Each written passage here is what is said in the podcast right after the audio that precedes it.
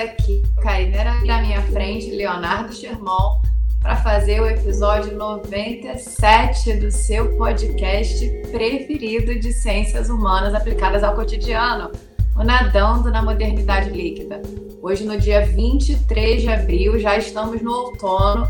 Agora a temperatura de 28 graus, que para mim já tá frio. Brincadeira, estou exagerando. Fala aí, Leonardo, como é que tá o clima-tempo desse lado? Clima-tempo? Ah, olha, ontem eu, eu fui agraciado no caminho para o trabalho com um arco-íris muito bonito. Né? Quem quiser passar lá na. Ah, não, acho que eu não botei na. Botei só no story. Vai ser redes sociais. É, não, mas eu botei só no story, eu não botei no, no coisa não. Agraciado, assim, né? Ainda que é, a gente tem esse momento de preocupação também, né? Porque arco-íris significa chuva, e chuva em março, aqui no Rio de Janeiro, além de da música, né? Águas de, a famosa Águas de Março. Águas de Março. Dá também um monte de problema, né? Mais uma vez lá a cidade de Petrópolis está é, convivendo com todas as dificuldades né, da, da, da tragédia é, política ambiental, né? Porque aquilo ali não é só uma tragédia ambiental, é uma tragédia política também. Exato. Quem sabe de próximos episódios. A gente já queria pedir para vocês de início curtirem, seguirem a gente lá nas nossas redes, comentarem com a gente, dialogarem, que a gente adora interagir com vocês. Então, quem quiser, quem puder, dá um like lá para ir subindo a nossa audiência. Quem sabe no futuro a gente tem episódio de caráter internacional para agradecer a vocês que nos acompanham esses três anos de podcast. Ó, Aí ó, sim, hein? Aí sim.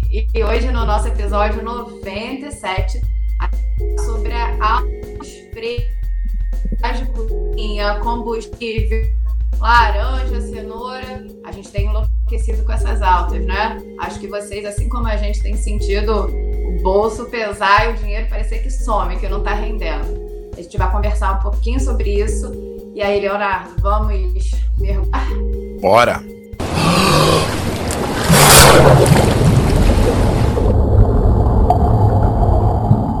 A gente vai começar um ponto tão sério que até na entrada do programa de Leonardo, como eu nunca te chamo, né? Acho que nossos ouvintes aqui já acompanham, cheguei até a falar. Não, é importante. Leonardo, vamos mergulhar, ó. Tem que falar, tem que falar os dois nomes, Leonardo Vinícius. Leonardo Vinícius. Leonardo Vinícius.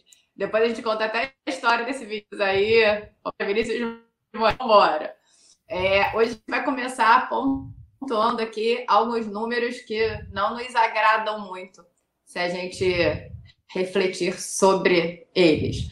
A gente tem aqui uma taxa de janeiro a fevereiro, que eu botei aqui na minha colinha, do aumento de certos produtos no mercado, né? A cenoura, entre janeiro e fevereiro, subiu 27,60%. A laranja, 14,9%. A cebola, 12,43%. A banana, 11,4%. A inglesa, 9,65%. Café, 4,8%. E por aí vai. Além disso, a gente tem a alta do gás de cozinha, a alta do combustível. Numa média, a cesta básica está atingindo um valor de 650 reais, sendo que o salário mínimo hoje está 212 reais. A nossa taxa de inflação fechou em 2021 em 0,06, dois dígitos de inflação.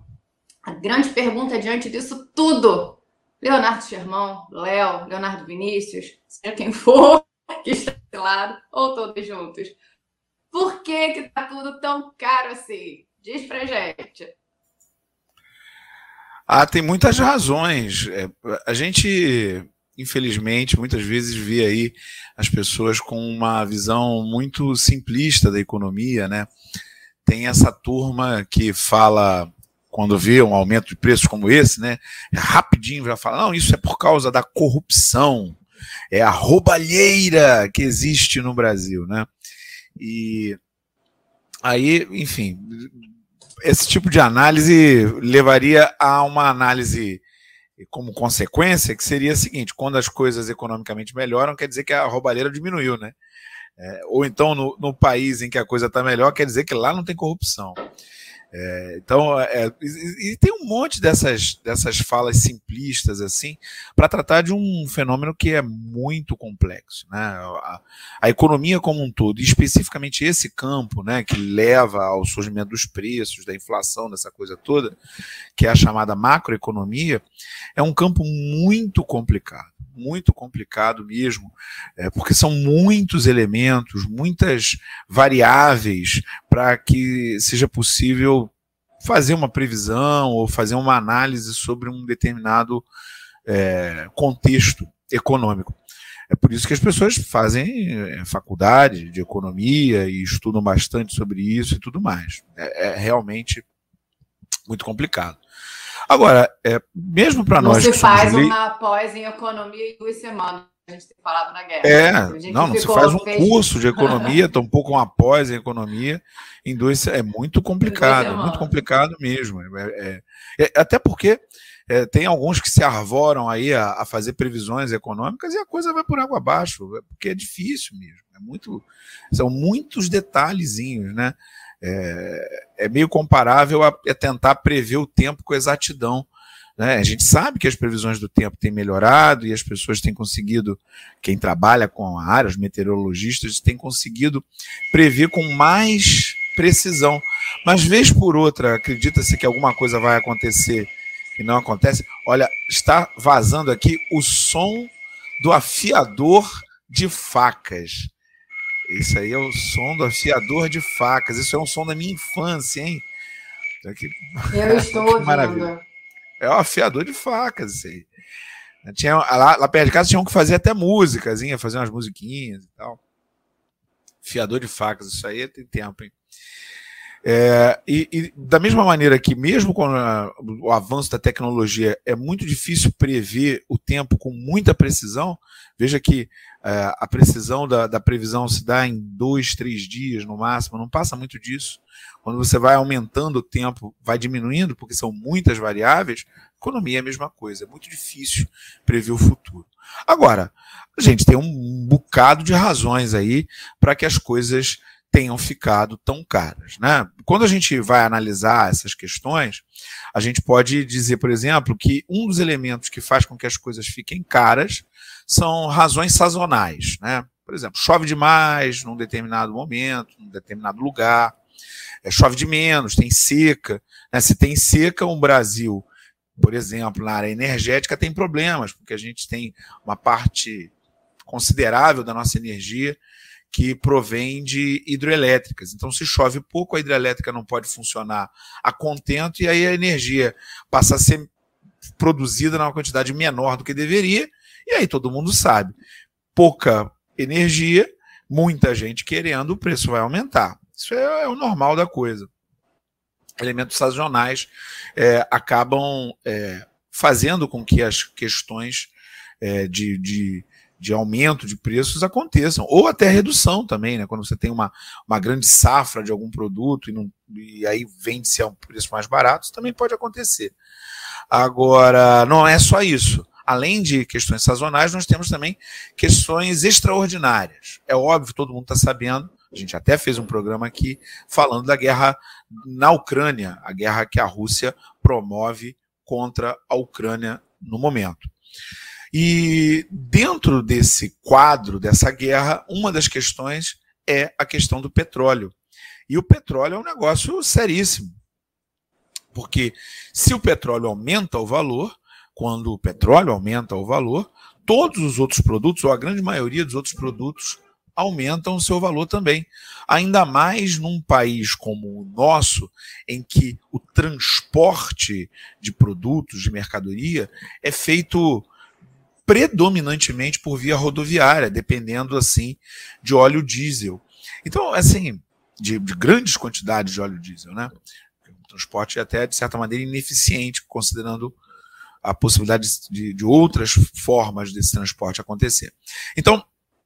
É, isso é, é fundamental a gente saber que faz parte do processo de produção, né? O combustível faz é, parte do processo de produção é, e pega o valor dos produtos. Isso. Então, o aumento do, do, do, petróleo, que já vem já de algum tempo, quando, em função da, de uma disputa entre Arábia Saudita e Rússia, dois enormes produtores de petróleo, houve um aumento do, do preço dos petróleos, isso já em 2021, é, e agora, com a guerra na Rússia e com, com, a, com a, imposição de boicote a, a, ao petróleo russo e tudo mais, a, tendência é o, o petróleo aumentar, e quando o petróleo aumenta, aumenta tudo. Aí você vai dizer, Bom, mas a guerra na Rússia está acontecendo tem pouquíssimo tempo e os preços já vêm altos desde 2021. Né? O que está acontecendo? Bom, é, aí, enfim, a gente tem outras questões importantes que também fazem com que o preço das coisas, preço de tudo que a gente compra, aumente. Uma das, das questões que fazem com que o preço daqui daqui do Brasil, o preço que a gente paga pelos produtos aumente, é, claro, a variação do dólar. Né? O dólar tem ficado cada vez mais caro desde pelo menos desde 2016, né? Se a gente pensar no golpe de 2016, quando Temer entrou na presidência, houve uma redução do dólar naquele momento. O dólar estava aumentando no final do governo Dilma e ele, pá, reduziu. De lá para cá, o dólar vem aumentando frequentemente. Dentro daquilo que poderia se considerar uma política do governo. Aliás, o atual ministro da Economia, da Fazenda, Paulo Guedes, já deu inúmeras declarações de que ele imagina que o dólar alto seja uma coisa boa para a economia brasileira. E, e, de fato, ele tem mantido uma política de, de de, do dólar, do política de câmbio, uma política cambial, para manter o dólar alto, pois o dólar alto favorece as exportações brasileiras. É simples. Se a gente tem um, um real sobre é, subvalorizado em relação ao dólar, se o real está barato demais, se um dólar compra cinco reais, alguém que tem dólar na mão vai chegar aqui e vai conseguir comprar muito dos nossos produtos. Porque, é claro, o dólar vai, vai trazer uma vantagem para quem está comprando coisas aqui no Brasil. Ou seja, e nós que estamos vendendo vamos conseguir vender mais. Então, essa é uma política do governo, uma política que tem a intenção de aumentar é, a, o dólar. O problema é que, para a gente que acaba sendo dependente de algumas coisas que vêm do exterior, fica caro comprar as coisas. Certo? Fica caro, fica caro. Principalmente aquilo que é importado.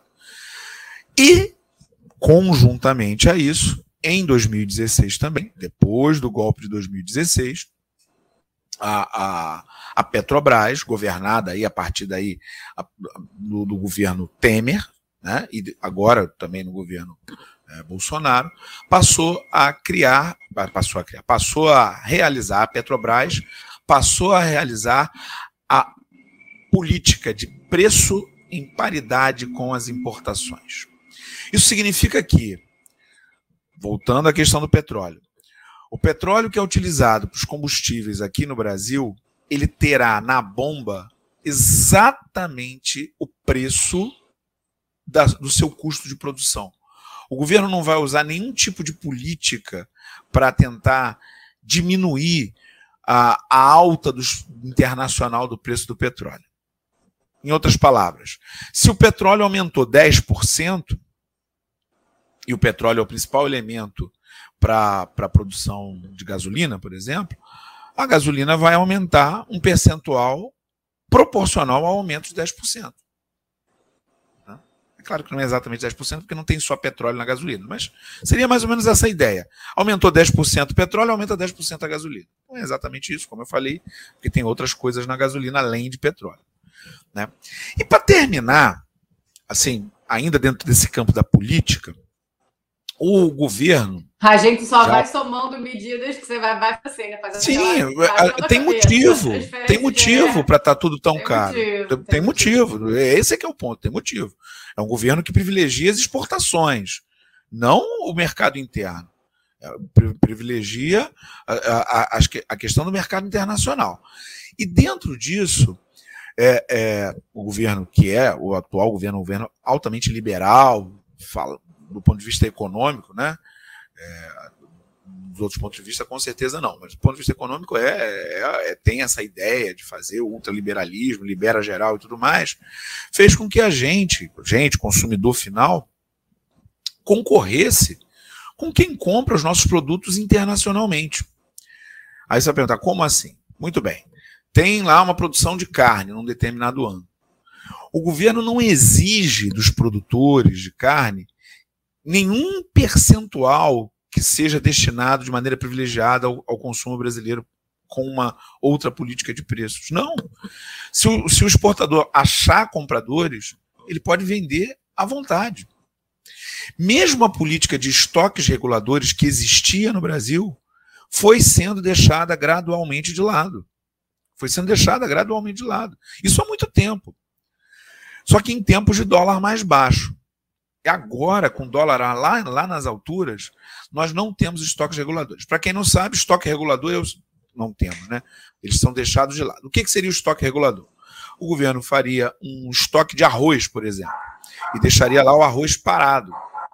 Para que, quando houvesse variação do preço do arroz, houvesse uma quantidade de, de arroz parado que pudesse ser vendido aqui no Brasil a um preço mais adequado aos consumidores brasileiros, para evitar fome. Isso poderia ser feito com arroz, poderia ser feito com a soja, poderia ser feito com feijão e tudo mais. Deveria ser feito, mas foi sendo abandonado. E aí o que, que acontece? Com o dólar nas alturas, que é a política do governo, como eu falei, para privilegiar as exportações, os exportadores internacionais vêm aqui e compram tudo. Resultado, a gente está comprando os produtos por um preço equivalente ao preço que é, é cobrado de quem compra os produtos daqui. Ou seja, a gente está concorrendo como consumidor com os chineses, com os europeus, sabe? Com, com todo é desproporcional, né? Concorrência é desproporcional. desproporcional. Até porque a gente é produtor, né? Teoricamente, já que nós produzimos, a primeira coisa, ou pelo menos uma coisa importante que deveria entrar na conta é: não, temos que ver aqui o mercado interno. A população tem como comprar essas coisas? E claramente não. Qualquer grande cidade você percebe o aumento das pessoas famintas, pedindo ajuda, pedindo que pague uma marmita, pedindo que pague uma comida, alguma coisa assim. Qualquer grande cidade você percebe isso. Eu, pelo menos, percebo isso claramente aqui onde eu moro, aqui a gente, onde a gente mora, em Niterói. Fui a São Paulo e lá em São Paulo é uma mudança muito clara isso, e isso, claro, tem a ver com o custo de vida. Tem a ver com o custo de vida. É, tô... então, ponto questão das casas, né? a, a, questão do aumento do dólar, a própria política fiscal, que parece uma política fiscal de não proteção né, para que esses preços não, não fiquem é, exagerados e que a inflação saia do controle, que é isso que a gente costuma dizer na linguagem da economia. Ela saiu, do, ela saiu, ela foi, alcançou os dois dígitos, né? Então, uma inflação fora do controle. É, você citou a questão das causas e me interessa muito também, como você começou a puxar, a falar dessas consequências porque a gente, por exemplo, que é a classe média, tem sentido essa, essa alta dos preços de uma forma que talvez não tivesse um tempo atrás. Então, a gente sente essa alta dos preços vai ao mercado, né? A gente está falando de, de, coisas que são cotidianas. Então, você vai ao mercado, você sente que, que os legumes estão mais caros, que os produtos estão mais caros, que o café está mais caro, né? É, que teve essa, essa né, alta tão, tão potente. Quando a gente vai para os estudos, saiu uma, uma reportagem muito interessante na revista Piauí, falando de quais foram os, os impactos principais na classe média. E aí a classe média, por exemplo, tem abandonado o plano de Então, assim, uma coisa que era sentido como necessidade, na hora de você botar as contas no papel, torna supérfluo ante alimentação que você tem que fazer diariamente, porque a gente está assim, o que, é básico, né? Então você bota naquela, naquela hierarquia. Eu tenho dinheiro para cobrir, por exemplo, a conta de luz. Eu tenho dinheiro para cobrir a prestação do apartamento, o aluguel do apartamento. E aí, de repente, o plano de saúde entra, entra como que não é fundamental nesse momento que você tem que fazer cortes, né? É curioso que quando a gente foi montar essa, a pauta desse programa, eu pensei também nessa questão dos produtos, assim, onde que eu tenho sentido essa força tão grande dessa, né, dessa de preços? É, e aí eu peguei um produto que me chamou bastante atenção. Não vou fazer aqui de marca, né? mas eu tomo um Danone proteico diariamente. E aí, lá em dezembro, novembro, dezembro, esse Danone custava R$ reais. E agora ele está custando 15 reais. Então você vê que ele foi além do dobro, né? E eu tomo dois desses desse Danone durante o dia. Então, meu gasto mensal, por exemplo, fazendo as coisas aqui, que é claro que eu já fiz, não estou fazendo de cabeça, meu gasto mensal com esses Danones lá no final de 2021 era de 490 e passou para 1.050 reais. Então, assim, a gente sente orçamento, isso é lógico. Mas isso não tem problema, né, Karine? Que... Porque você teve um aumento de salário exatamente na mesma proporção nesse período, não foi? Ah, é, na mesma proporção, com certeza. Então, na mesma proporção que, assim, é, duas consequências que eu vejo muito grandes dessa, dessa alta, essa percepção dessa alta, é a gente ter, primeiro, é, uma sensação de insuficiência. Aí eu digo insuficiência porque é aquilo ali que parece que é só o seu dinheiro que não está rendendo. E se a gente não olhar, por exemplo, as causas que você levantou, a gente acha que é uma coisa pessoal, né? O que, que eu estou fazendo de é. errado porque meu dinheiro não está rendendo? O que, que eu estou fazendo para né, o, o dinheiro que eu ganhava agora não dá para as coisas que eu fazia basicamente? Antes eu conseguia é, gastar mais no final de semana de lazer e hoje eu tenho que cortar um pouco desse lazer para atender questões mais básicas. Então, assim, é aquela de onde foi que eu errei? E na verdade não é a gente que errou nesse não. ponto, nesse aspecto, né? É uma questão de macroeconomia que está independente, que tá independente da sua ação, do que você consegue enquanto pessoa. E aí a gente quer falar antes de, de pontuar outro? Quero pontuar o seguinte: isso principalmente diz respeito a tudo que é exportado pelo Brasil.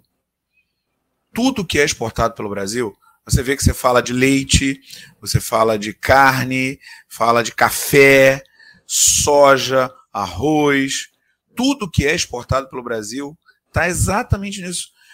Vai aumentar, porque a gente está vendendo tudo e não está deixando nada para cá, não está protegendo a economia. E aí a gente associado a isso, a gente ainda tem problema em outros setores. Por exemplo, a chuva aqui no Rio de Janeiro, em Petrópolis, que a gente estava falando. Petrópolis é uma grande região produtora de é, horticultura, né? hortaliças. As hortaliças aumentaram de preço, porque caiu tudo lá. Além de toda a tragédia humanitária, né? um monte de vidas perdidas e, e, e as vidas devastadas por conta daquilo tudo, além disso, ainda tem a perda de toda a produção é, de hortaliças ali, que faz com que o preço aumente para todo mundo. Né? Então, é, ah. é, é, realmente um cenário complicado. Agora, esse cenário de Petrópolis, isso vai se resolver. Daqui a pouco tempo se resolve.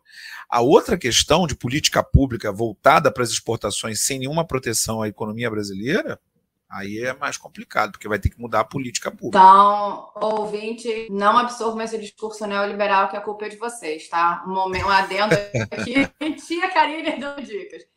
E aí, só para a gente puxar assim, outra consequência final que, que, eu percebo de maneira muito latente, é um certo discurso é, de uma legitimação de um trabalho ininterrupto em vista dessa sensação de que o dinheiro é insuficiente. Então, parece que a gente não pode parar de trabalhar porque a gente precisa trabalhar de maneira ininterrupta para que tenha mais dinheiro para conta de tudo, né?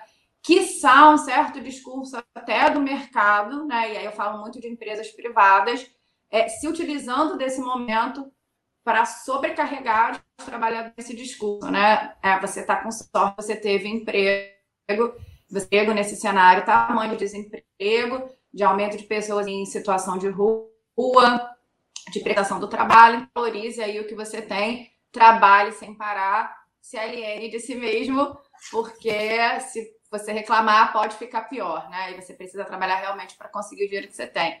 Então, assim, é bom que a gente perceba talvez os discursos que têm atravessado esse aumento da economia e essas percepções de causa e consequências que muitas vezes a gente não vê, né? É, para puxar para a gente, assim, depois dessa exposição de causas e consequências, Vamos para a nossa segunda parte, chamando o nosso querido Drummond sempre. E agora, José? A gente vem dessa primeira parte levantando as causas e as consequências.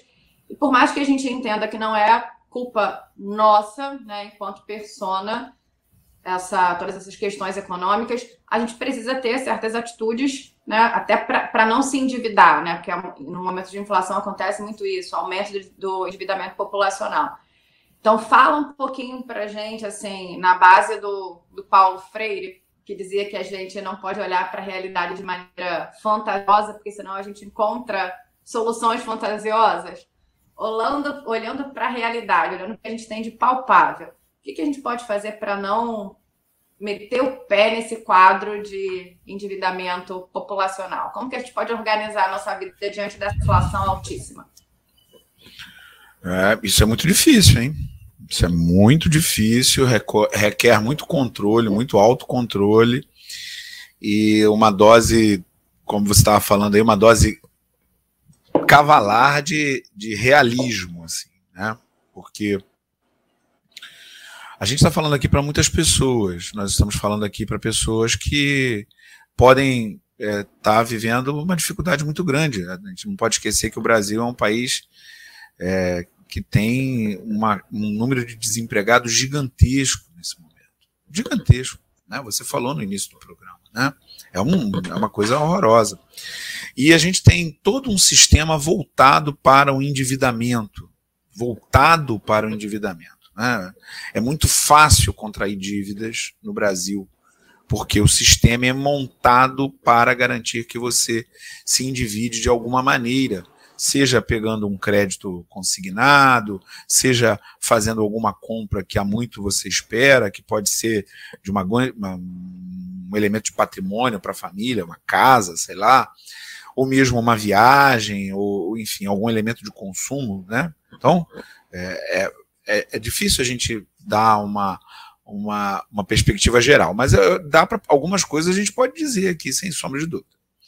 Antes de mais nada, é preciso dizer que enquanto a política a, a, a, política econômica não, não se modificar para uma política econômica em que o Estado garanta recursos para a população, porque não tem outra saída, garanta recursos que possam é, voltar a aquecer a economia brasileira, voltar à produção, voltar à circulação econômica aqui dentro do país. Enquanto isso não acontecer, as coisas vão ser muito difíceis. Quem tem já uma barbinha branca como a minha, já viveu isso. Essa política econômica voltada exclusivamente para o exterior. Lá nos anos 80, nos anos 70, já viveu isso, nos anos 90 também, já viveu isso. Então sabe que não tem refresco. Não tem refresco. Tá? Agora, do ponto de vista pessoal, eu, eu sinceramente acho que primeiro você tem que avaliar a sua situação e ver como é que tá. Tá endividado? O, o caminho é tentar, ao máximo, fazer alguma coisa para pagar essa dívida o quanto antes, para você não ficar afogado na dívida. Se você já está afogado na dívida, também o ideal é você procurar aí alguém, existem pessoas que trabalham com isso, do campo da renegociação de dívidas. Porque muitas dessas dívidas, às vezes, têm juros é, ilegais colocados em cima. Então, uma renegociação dessa pode te ajudar. E aproveitar também algumas, algumas promoções de renegociação de dívida para você estancar a, a, a, os juros sobre juros e, e renegociar isso. Fora isso, é tempo de austeridade, não é tempo de ficar fazendo loucura com grana, não é tempo de ficar gastando sem saber para onde vai o dinheiro. É, existem muitos influenciadores digitais que trabalham no campo de é, educação financeira. Muitos. Né, muitos. Eu vou citar aqui a, a, a minha favorita, porque ela fala de finanças para gente pobre, que é a Nath Finanças sabe? Você vai lá na, na, nos perfis dela, ela explica tudinho, porque ela tem conhecimento na área, ela estuda esse troço todo dia e explica como é que você faz para pagar é, menos na, no, no, em vários aspectos da sua vida, como é que você faz para economizar, para sair das dívidas e, e, e, poder viver de uma maneira um, um pouco mais tranquila. E receita lá dos anos 80, da inflação alta. Pesquisa de preços, viu? Não dá mais para entrar em mercado saindo comprando tudo, não. Outra, daquela das antigas também, lá dos anos 80. Apaga a luz, tem que apagar a luz, saiu do quarto, apaga a luz, banho curto, é tudo, sabe? É, tem que é uma época de começar a observar, tá usando, ah, tá usando aquilo ali, então você mantém. Não tá usando, cancela, desliga. É isso, é, né? É, Porque isso que você pontuou da, da é uma época de, de vacas magras, é uma época de vacas magras isso que você pontuou da educação financeira, eu achei bem legal, porque assim, eu confesso que não foi um hábito que eu desenvolvi enquanto adolescente início da juventude, né? 20, 25 anos. É, eu ganhava, então assim, eu sempre tive, desde que comecei a trabalhar, emprego fixo, salário, uma coisa muito certa. Então, é, talvez eu não me preocupasse tanto com isso, saber que o dinheiro ia estar lá, e não tinha uma certa autonomia de quanto eu gastava, né? E aí, dado momento, há uns três, talvez três, quatro anos, eu comecei a botar as coisas no papel, né? Botar mesmo gasto mensal no papel, gasto de luz, telefone, aluguel, plano, é, é, é, o plano telefônico, a internet, para ver o quanto eu teria é, de dinheiro realmente fazendo cálculo, quanto que eu poderia comprometer do meu salário. E isso dá para a gente uma certa autonomia com dinheiro, né? Então, assim, quando a gente, às vezes a gente se esquece disso, colocar no papel mesmo, fazer continha mesmo, usar calculadora, e o quanto a gente não tem esse hábito. E ter esse hábito, muitas vezes, não ter esse hábito, né, faz com que a gente se perca. Então, assim, às vezes, quando a gente usa até essa expressão educação financeira, parece que é algo megalomaníaco. Né? Meu Deus, eu vou ter que aprender juros, entender como funciona juros compostos. Isso é um passo além. Né? Talvez seja esse outro passo, é um terceiro passo o primeiro passo é entender quanto eu ganho e quanto eu gasto. Então, assim, quanto eu ganho e quanto eu gasto, vai para o papel. Então, eu diria assim, se a gente está é, nesse momento, né, né? Essa expressão que você usou, vacas magras, né? Vacas tá magras. Tá nessa, se a gente está nessa, nessa inflação bastante alta, eu diria que assim, vamos começar a ganhar. Então, vamos começar entendendo o nosso gasto e o nosso ganho para até entender assim, ah, tô, tô na dívida, por exemplo, do cartão de crédito. O cartão de crédito é um, é, tem juros mais altos. Então, assim, o que, que eu vou pagar primeiro? Né? Às vezes é isso, o que, que eu vou pagar primeiro que tem menos juros? Então, vamos entender os juros de cada conta. É, acho que trazer para isso é, é, é, é, fundamental. E é claro que a gente está falando aqui de recorte de classe, né? É lógico. Às vezes a gente sabe, tem essa noção de que o, o, Muitas vezes essa decisão é mais doída, inclusive quando a gente está falando sobre uma questão de alimentação, né? Decidir essa situação de insegurança alimentar, que é terrível, e a gente tem esse, esse aumento num, período de inflação alta, né? Pessoas tendo que decidir se elas vão tomar café ou se elas vão almoçar, né? Se elas vão jantar ou se elas vão almoçar.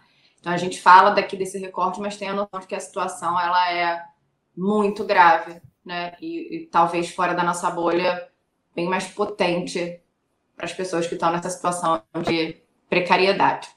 É, não, não tem dúvida, não pode... dúvida. Tem a dúvida Pode que, lançar. claro, tem um recorte de classe. E dentro disso também, não só de classe, mas a gente está falando para muitas pessoas que são diferentes. Por exemplo, alguns aqui, que a gente sabe, algumas pessoas que nos ouvem, são pessoas que não trabalham ainda, são, são filhos de alguém e tal, né? Que vivem ainda, não estão não estão na idade produtiva. Mas cabe a todo mundo. É. Cabe a todo mundo sabe? É, é, é, há um elemento importante que a gente tem que dizer aqui. A economia, como ela funciona, a economia capitalista, como ela funciona, ela funciona a partir do futuro. A dimensão principal da economia não é o presente, é o futuro. Né? É, é sempre tendo a tentativa de prever o futuro. Né? Você compra uma ação, para quem compra ação, você compra tentando prever o futuro. Você bota um dinheiro num título de capitalização, não faça isso, mas enfim. Vai botar um dinheiro num CDB, por exemplo, sei lá, que agora tá bom, né? A tá, taxa da, da a Selic está nas alturas. Ó, é sempre tentando prever o futuro. E o mesmo serve para quem vai comprar alguma coisa. Ah, eu vou fazer uma viagem, eu quero prever o futuro. Eu vou, eu vou é, comprar uma casa, eu vou me casar, eu vou, enfim, qualquer coisa, sempre tentando prever o futuro. Então, é, a questão é: o futuro não é um futuro de otimismo no momento. E esse é um dado econômico, de fato, que impacta na nossa situação. Por exemplo, vamos dizer que a gente tivesse um governo absolutamente incompetente e mentiroso que passasse dois anos de pandemia evitando a vacinação da população. Ah, não diga que isso pode acontecer. Por pode, favor. pode. Você acha que alguém que tem dinheiro vai investir num lugar que tem um governo desse? Sabe? Ó, vou investir num lugar que desmata e, e, e passa o rodo indígena. Não vai. Então, isso piora a nossa situação, porque se não entram dólares, o dólar fica mais alto e o dólar ficando mais alto acarreta todas essas questões que a gente estava falando aqui. Então, o momento não é um momento de otimismo econômico, não. O momento é um momento de é, preocupação, um momento de vacas magras. Eu falei, você, citou, né? Eu repito. Momento de vacas magras. O momento de vacas magras é aquele momento em que você recua, que você segura. Será que é hora de fazer, por exemplo, um grande, uma compra a crédito? Ah, vou comprar. Ah, chegou a hora. Não, não chegou, não, porque os juros estão. Não chegou a hora. Nas alturas. Nas alturas. Se você puder evitar, porque também tem isso. Você falou do recorte é, de classe. De classe. Às vezes a pessoa não pode evitar. Às vezes a pessoa não pode evitar, precisa, tem que ser naquele momento. Isso é claro, a gente sabe que as coisas são assim. Mas é, é, cada um, na sua condição, tem que tentar fazer o melhor, porque a situação é muito grave. E a gente não tem nenhum cenário de melhora pelos próximos meses, não. O cenário é de piora. Né? Porque vão começar a aparecer é, greves, é claro, porque está todo mundo estrangulado, as greves já começaram a acontecer. Outro dia mesmo teve uma greve no Rio, uma paralisação que parou a Avenida Brasil da, da, dos funcionários da Conurb. Vão começar a aparecer greves. Vai começar a ter cada vez mais problemas, não tem jeito. Isso é assim. Enquanto é, vamos... mantida uma, uma política de transferência de recursos dos mais pobres para os mais ricos, uma política de concentração de renda, que é a que nós temos, privilegiando as exportações. Segurando o nosso otimismo e com os dois pés no chão, a gente vai chegando agora ao nosso momento final, queridos e queridas ouvintes. E aí, antes do nosso fim, vamos falar das nossas mensagens na garrafa. A gente recebeu a mensagem da Ana Cristina sobre o nosso episódio 95, em que nós perguntamos: a guerra cabe em um tweet? E aí ela mandou uma mensagem para o Léo. Boa noite, Léo. Assisti o podcast sobre a guerra. Obrigada por esclarecer as minhas dúvidas. Já tinha essa visão de que numa guerra, com, numa guerra como essa não há mocinhos e bandidos. Há sim um jogo de interesses. Infelizmente, o que chega à população são informações tendenciosas, o que gera uma visão míope do problema. Adorei o podcast, um grande abraço. Um grande abraço para você também, Ana, e um beijo. Obrigada pela sua mensagem, sua participação sempre aqui com a gente, tá? Léo, para comentar? Não, é, muito obrigado. Obrigado pela mensagem, pelo carinho. Queridos e queridas, vamos chegando aqui ao finalzinho. Nossos dois pés no chão, como eu falei, reafirmando, para a gente tentar reverter isso aí. E outubro tá aí também, né? Só, só uma lembrança final do nosso podcast. Um beijo no coração, todo mundo, e até semana que vem. Valeu, galera. Grande abraço. Até semana que vem.